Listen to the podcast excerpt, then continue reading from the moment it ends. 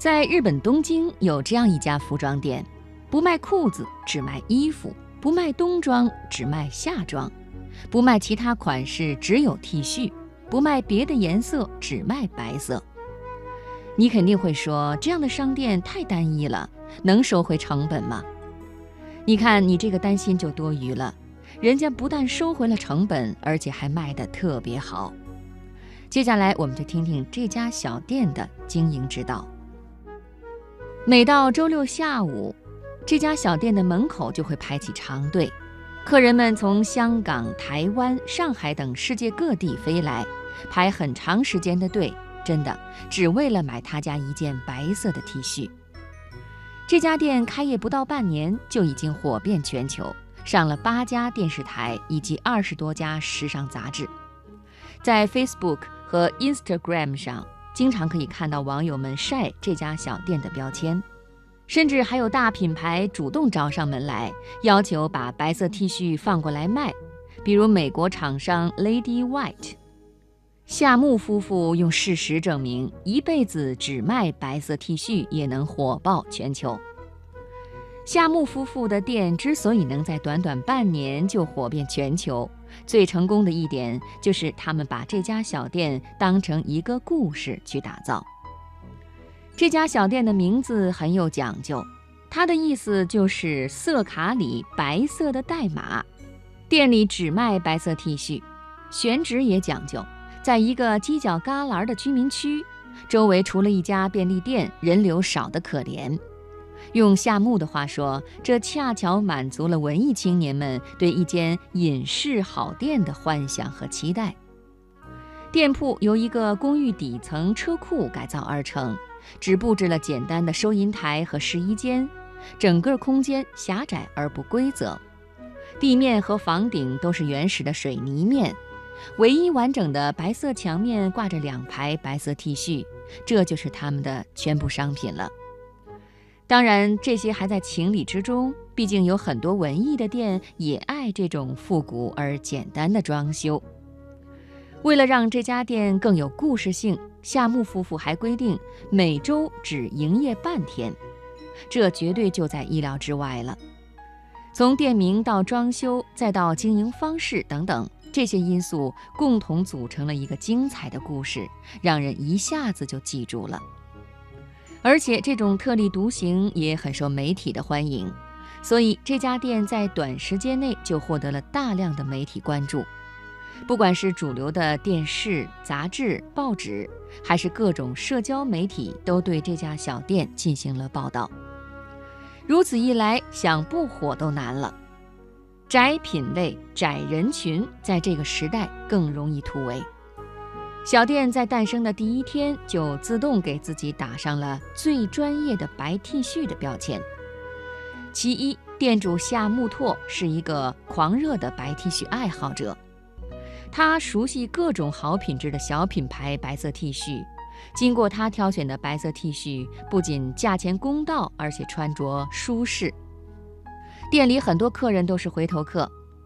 他也经常会在网上发布他搜集的白 T 恤以及搭配方法。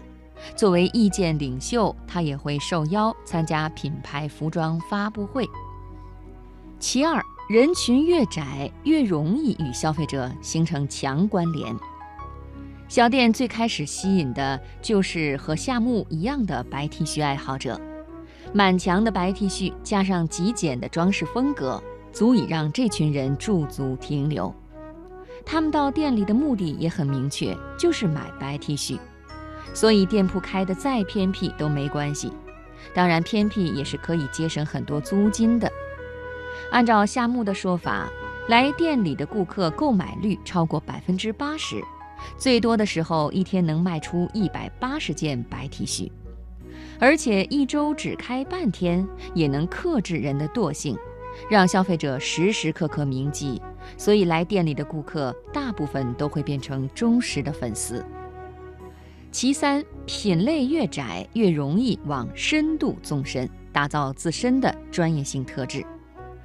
在做出精细划分之后，原本单薄的白 T 恤变得很丰富。光从颜色上分，就有纯白、月白、茶白、双白、象牙白等等。从设计上可以划分出 V 领、圆领、U 领、小高领等等。加上制作 T 恤的棉花产地不同，布料的纺织方法不同，每一件 T 恤的手感也会不同。因此，品类越窄，打造出来的世界会越大。以至于无论什么性别、什么年龄，都能够在这里找到属于自己的 style。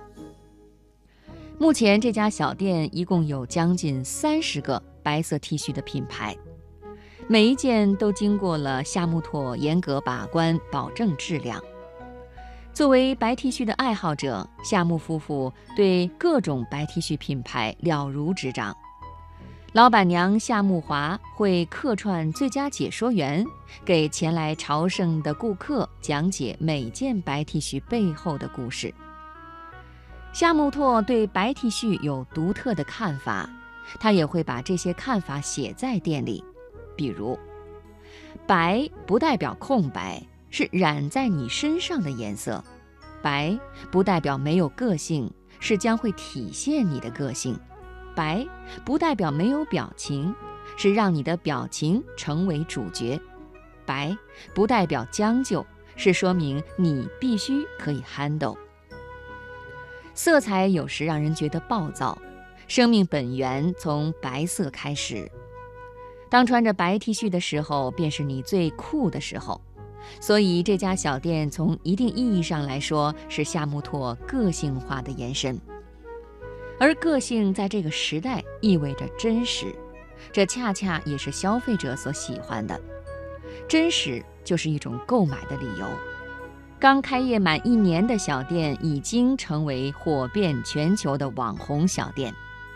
中国正迎来一场追求品质和精神追求的消费升级，从单品入手介入市场，做好一个单品的各方面的要素，品质。包装、款式、规格、品牌、文化，甚至产品故事等等，把单品做极致，也能开出美丽的花朵。